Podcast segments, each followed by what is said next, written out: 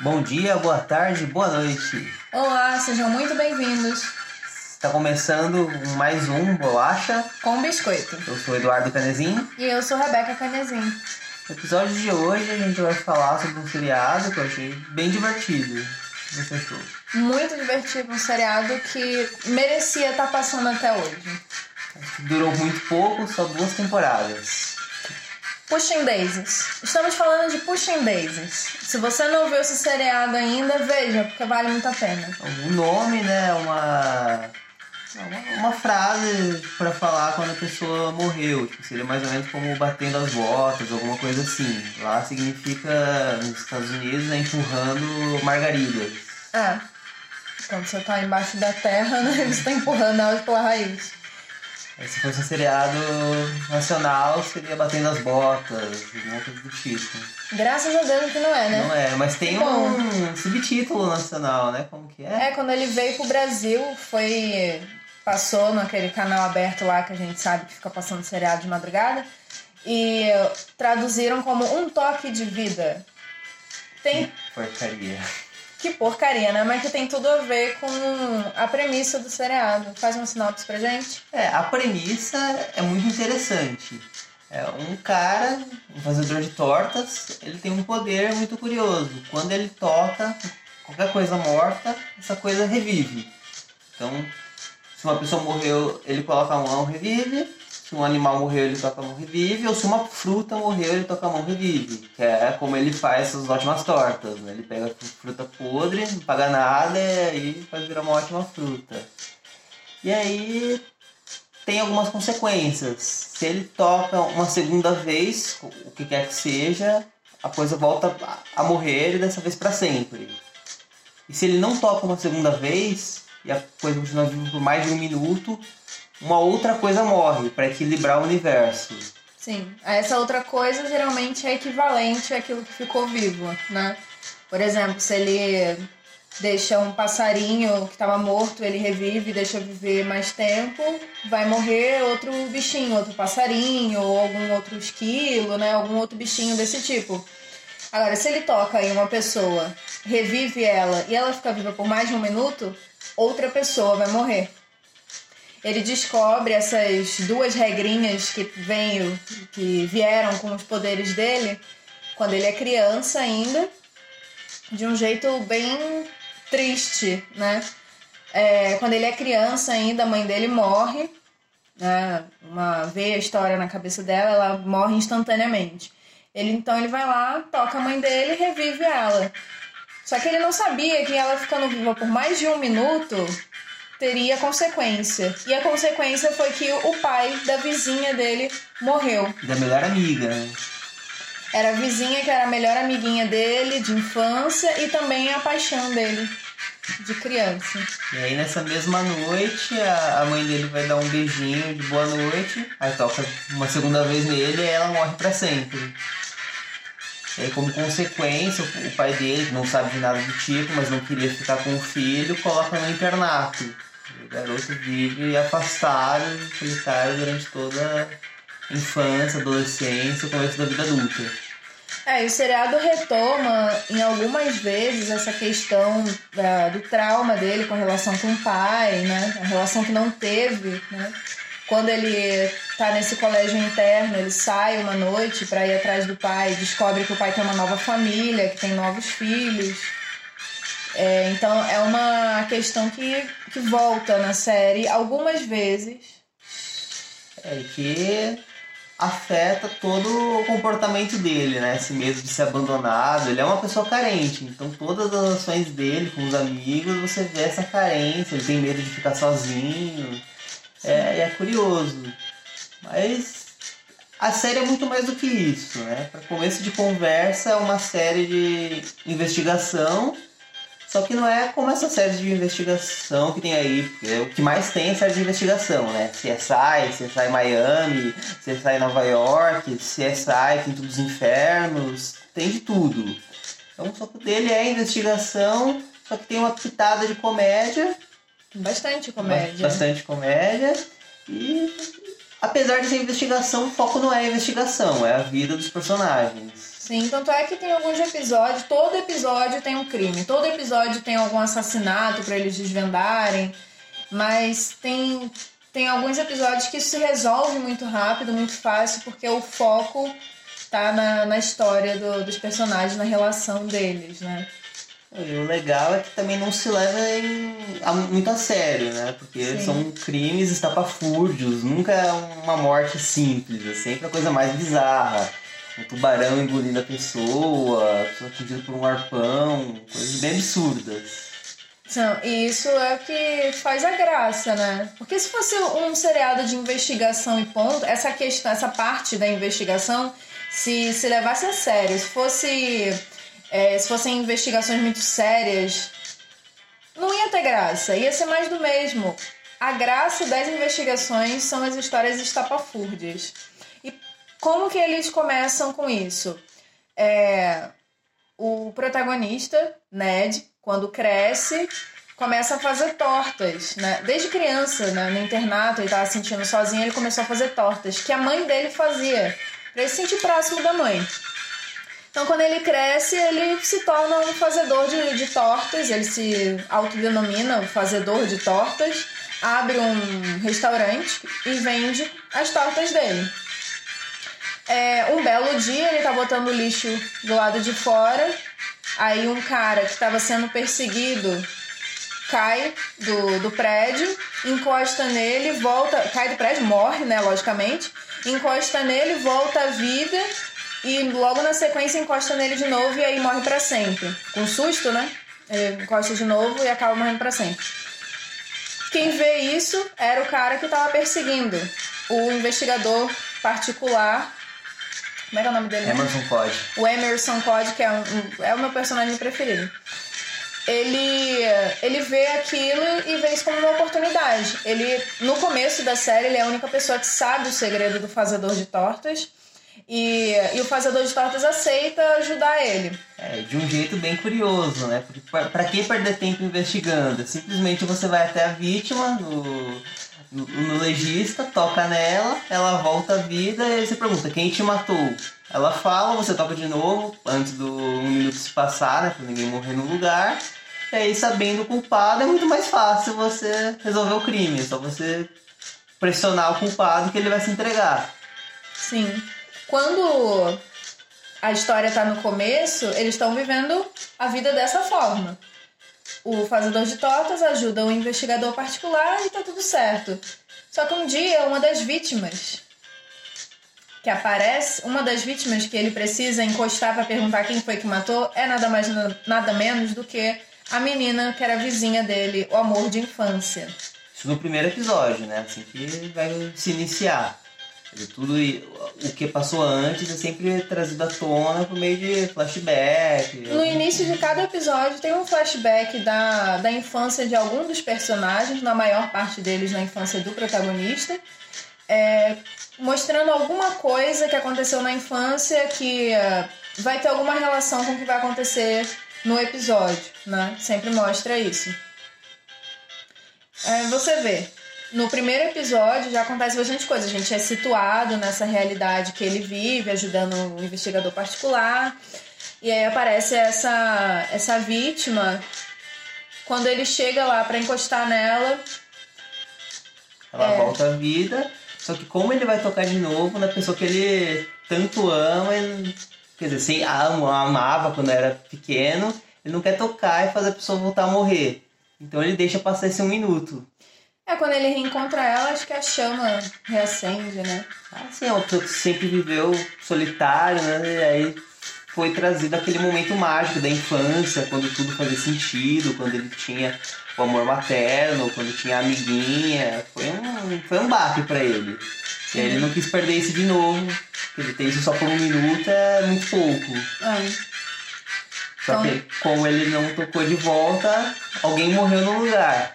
Só que como é um seriado com forte humor, né? Quem morreu era um, um coveiro, né? Super sacana, que roubava os, os cadáveres. A gente da funerária. A gente da funerária, isso. Que roubava os cadáveres. Mas isso a gente vai ver no outro episódio, que a gente vai ver esse detalhe, vai descobrir também quem foi que matou ela, por que que matou, essas coisas vão acontecendo depois. Mas a princípio, quando ele deixa ela viva e, e leva ela com ele, ele não pode mais tocar nela de novo. E essa é a dinâmica de todos os episódios das duas temporadas. Eles gostam do outro, isso fica claro desde o começo. Eles assumem o namoro desde o começo, não fica aquele joguinho né, de seriado, de ah, eu amo, mas não vou admitir. Eles falam que se gostam, realmente se gostam, mas não podem se tocar, porque se não tocar no outro, ela morre pra sempre. Sim. E aí segue essa dinâmica, e aí você Tipo, você que tá assistindo, não, não tem como você esperar algo mais, né? Do, da relação deles. Você só acompanha, porque, né? É impossível, né? A própria premissa é de que não pode é. ter qualquer tipo de contato. Não tem como esperar um milagre. Ah, não, vai acontecer um milagre, os dois vão poder se tocar. Não, não, não, não vai, vai, Não vai. É daí até o final. E o que é muito legal é que o seriado, é, essa coisa que você falou de de não ficar com aquele joguinho, né? Desde o começo eles, eles assumirem um namoro, isso é legal. O seriado tem isso em vários aspectos, de deixar a coisa objetiva, Sim. clara, de não ficar enrolando, de não ficar novelizando demais. É, é um casal bonitinho, né? Você vê as coisas que eles estão criando, eles usam papel, aquele plástico filme para poder um dar beijo no outro sem se encostar. Eles é. criam divisórias no carro para um poder tocar no outro sem morrer. Sim. Colocam sininhos no sapato, né? Pra todo mundo tá andando, não esbarrar no outro. É uma dinâmica curiosa. É um, um jeito que eles fazem para dar certo o relacionamento deles. Que já começa desde, desde o segundo episódio, o finalzinho do primeiro, e sempre se desenrola aí. E é curioso porque eles não podem se encostar se amam muito, mas tem um outro, uma outra personagem, né, que é a Olive, que trabalha nessa, nessa nesse restaurante de tortas, que ela é apaixonada pelo protagonista. Sim, e ela é, é um dos personagens de apoio muito, muito legal. Tipo, a mais dois, engraçada. Os dois personagens de apoio são muito bons, que é o Emerson Cos e a Olive. A, a Olive ela é a mais engraçada, ela é divertida. Nossa. A atriz ganhou vários prêmios fazendo. A né? atriz ganhou um Emmy, ela foi indicada a melhor atriz coadjuvante por essa série, ganhou um Emmy muito merecido. Muito merecido, porque ela tá ótima. Ela rouba a cena várias vezes. Várias vezes. Várias vezes. episódio que ela vai pro convento porque ela tá apaixonada e vê que não vai conseguir nada. Sim. Super... E obviamente acontece um assassinato. Que é onde os personagens estão, vai ter alguma coisa, né? Assassinato bizarro. Vai ter um, um assassinato bizarro, vai ter um mistério, vai ter alguma coisa para eles investigarem. É, basicamente o, o seriado gravita nisso, né? Tem, todo episódio é um crime que tem que ser investigado, só que vai acontecendo a vida deles. Enquanto essa garota que voltou, a, voltou à vida, é chamada de Chuck, ela ela voltou à vida, só que ninguém da antiga vida dela pode saber, porque seria um choque. Só que as duas pessoas que cuidavam dela são as tias, sentem muita falta, estão entrando em depressão e ela fica nesse, nesse impasse. Ela quer se apresentar, falar, tô viva, mas não pode, porque o choque poderia ser pior. E ela também sente muita falta das tias, né? Isso também foi outro ponto muito legal desse seriado. Ele não caiu em clichês. Quando o pai da, da Chuck morre, ela fica órfã, ela também não tinha mãe, ela só tinha o pai. E as tias vêm para cuidar dela. Poderia, a série poderia cair naquele clichê das tias malvadas e lá lá lá, mas não. As tias vieram, tratam ela muito bem, ela gosta muito das tias, cresceu enclausurada na casa porque as tias ficavam enclausuradas, mas ela gostava da, da vida que ela tinha, ela gostava de, de cuidar das tias. Isso é muito bacana. Eles fugiram do clichê aí, eu achei isso sensacional. Engraçado os pequenos pontos de humor, né? Porque ela viveu enclausurada, na única vez que ela saiu, que saiu pra viajar, foi quando ela morreu. Foi quando ela foi assassinada. as tias viviam enclausuradas, uma era super boazinha, a outra era meio resmungona, mas também era boa. Elas eram nadadoras profissionais, né, balé aquático, essas coisas. É, e, nada sincronizado. Sincronizado, são, são coisas meio insólitas, né? Você não espera personagens desse jeito. Sim. São super caricatas, de um jeito divertido que funciona. É verdade, tem, tem isso também. Uma das tias tem um tapa-olho que deixa ela bem caricata. Muito. Ela perdeu o olho com a areia do gato. Do gato. Voou no olho dela, deu uma infecção, sei lá, daí ela perdeu o olho. Coitada. Tomem cuidado quando for limpar a caixa do, de areia do gato. Principalmente se forem personagens de seriado. Você saber o que pode acontecer. Sei lá, né? E aí eles fazem piada também com essa questão do olho, né? Porque ela vai salvar o, os personagens uma vez que estão em apuros, aí ela atira no bandido, só que aí como ela só tem um olho, ela só vê um dos personagens, não vê a sobrinha dela que ela acha que tá morta. Sim. E essa tia com o olho só, a gente descobre mais pra frente uma coisa bombástica sobre ela, né? Fala Pode falar? Spoiler? Não sei. Ah, é spoiler. Alerta de spoiler. É que ela é a mãe da, da, da garota, Chuck, né? Sim. Não, e mais uma vez, ponto positivo pro seriado. Quando descobrem isso, quando a Chuck descobre isso, ela não, ela não fica brava. Ela fica, ah, puxa vida, eu tenho minha mãe, nossa, que legal, eu quero ir lá conversar com ela e saber tudo. Não ficam novelizando. Ela não, não fica Daria fazendo pra drama. cair num, num drama terrível, né? Sim, Ficar nossa. coisa- Pra mim, a, a série tem um fôlego muito bom do início ao fim. Do início ao fim.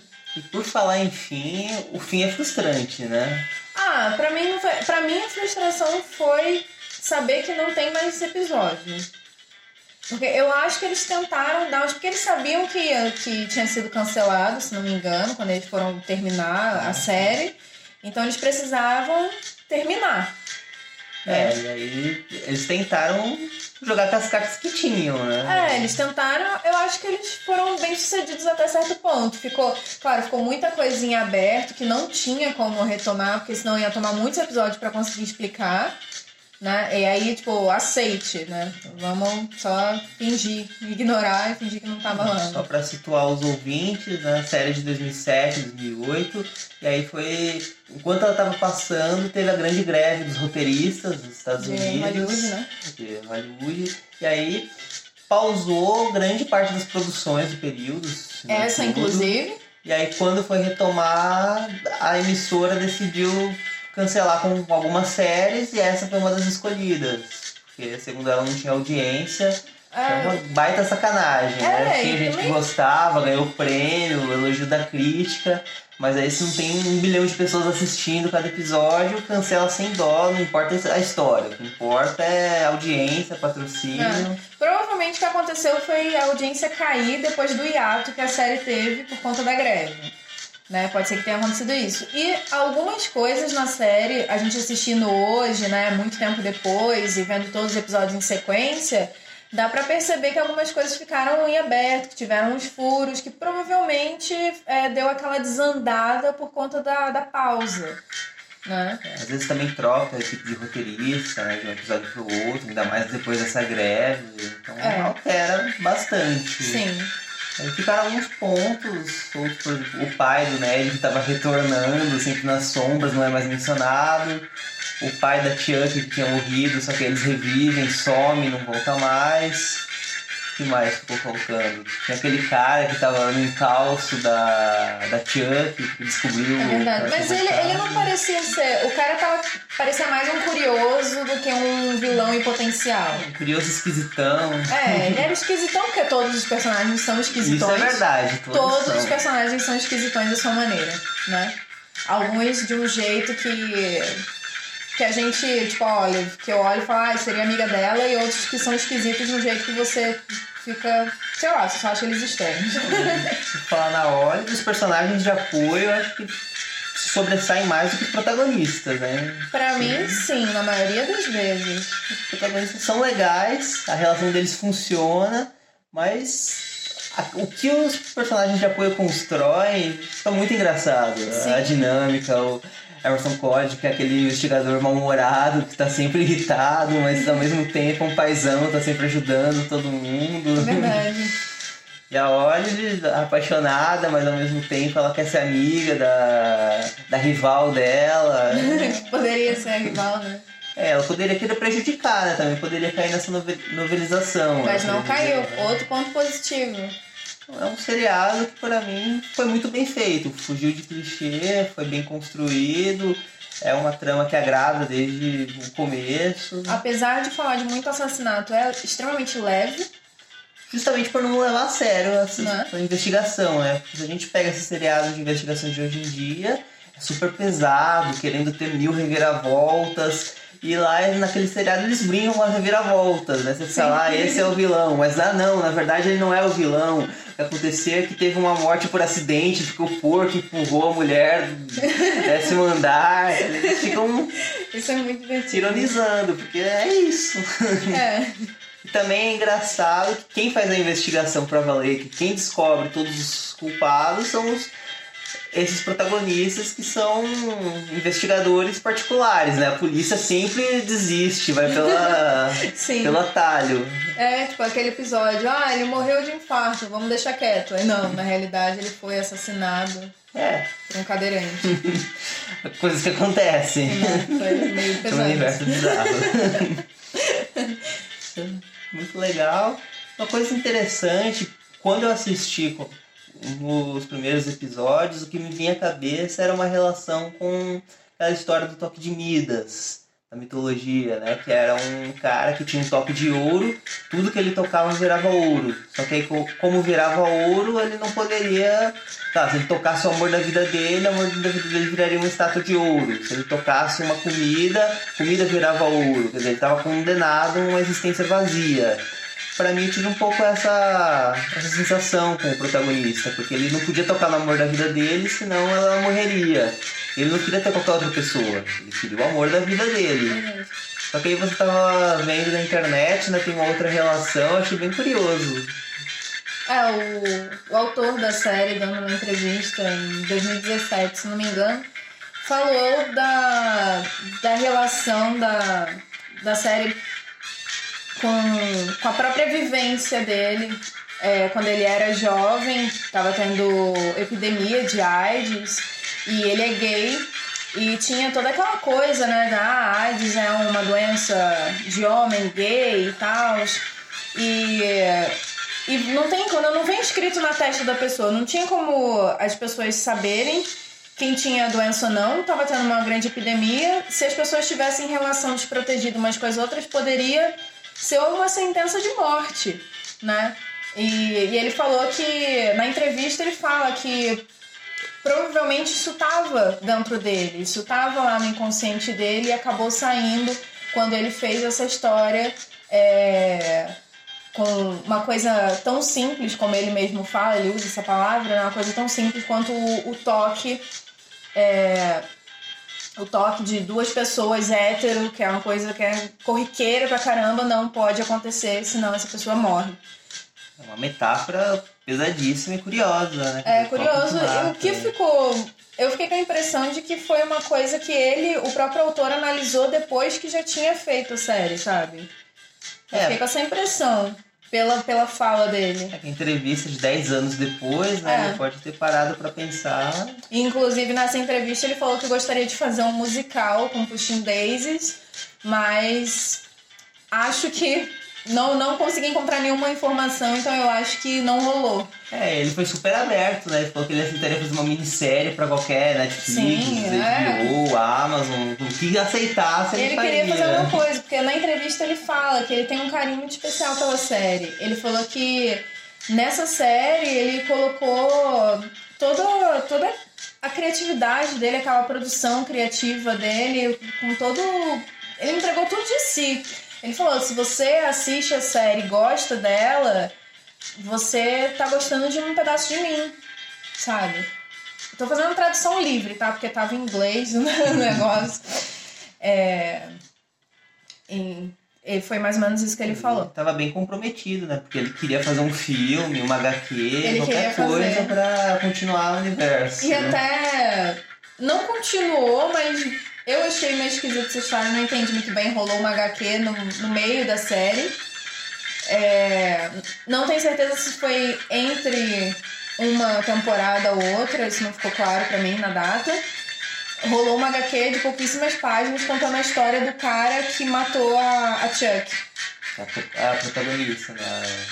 Namorada do cara. É, não entendi o porquê da existência. Da... Talvez seja porque faltou um pouco de explicação ali na série, porque realmente faltou um pouquinho de explicação sobre. É... Sobre os mandantes, né, do, do crime. É, o que motivou, né? É parou lá aquela busca, porque não aconteceu mais nada, porque o cara matou a Chuck porque ela estava carregando um objeto, que usaram né, como uma espécie de mula né, para carregar um objeto valiosíssimo. Eles ficaram, os protagonistas ficaram com os objetos valiosos, mas acabou a busca, não tinha mais mandante atrás de nada. Cara, tipo, o mandante nunca apareceu, os objetos também nem aparecem de novo, eles aparecem nesse episódio, depois não aparece mais, mas... né? Outra coisa que eu gostei bastante foi da presença do narrador. Porque ah, isso que eu esse narrador falar. é muito bom. Muito bom, muito. Sei lá, deu o toque de, de, de humor. É, e ele fala rimando, quer dizer, sempre. Todo momento que eu assistia ficava uma coisa de, ó, a gente tá acompanhando um conto, sabe? Um conto de fadas, é uma coisa fantástica. A gente tá entrando nesse universo, que é um universo muito acolhedor, porque é acolhedor, mesmo tendo morte, investigação, um universo acolhedor que você quer fazer parte, né? o narrador Sim. te faz ser parte, né? Ele fala o que está acontecendo, o que os protagonistas estão pensando, aí ele fala, ah, os fatos são esses, e aí rememora tudo que aconteceu, mostra, lá, junta as peças soltas de cada episódio. Explica a situação estapafúrdia do, daquilo que eles estão investigando, né? É até bom que eles não precisam ficar justificando as pontas soltas. O narrador faz isso com bom humor, e aí fica até mais. Sim, e de uma maneira orgânico. mais dinâmica. Tem uma dinâmica muito boa. É rápido, até na, nas falas deles. É, isso sim. É. Entre os personagens, as falas são rápidas. É, é um. É, é curioso, muito, porque é rápido, mas não é frenético, né? Exatamente. É dinâmico. Uhum. Diferente de ser corrido, de ser frenético. Isso é muito legal. É um, um, seriado que vale muito a pena, né? Eu, Sim, vale se eu pudesse recomendar, eu recomendaria para todos os públicos, porque vai agradar a todos, aqueles que gostam de investigação, aqueles que gostam de comédia, ou aqueles que só gostam de um bom roteiro com bons personagens.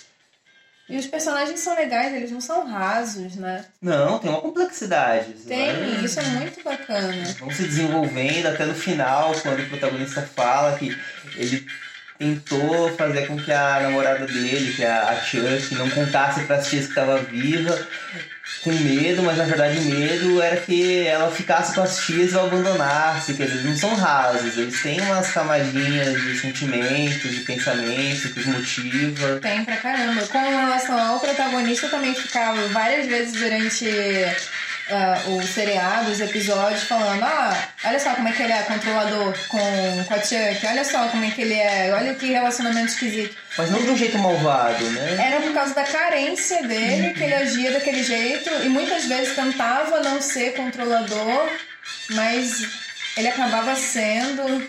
Carente, né? Ele amava, mas ele não sabia amar de um jeito desapegado, porque a vida dele sempre foi sozinho.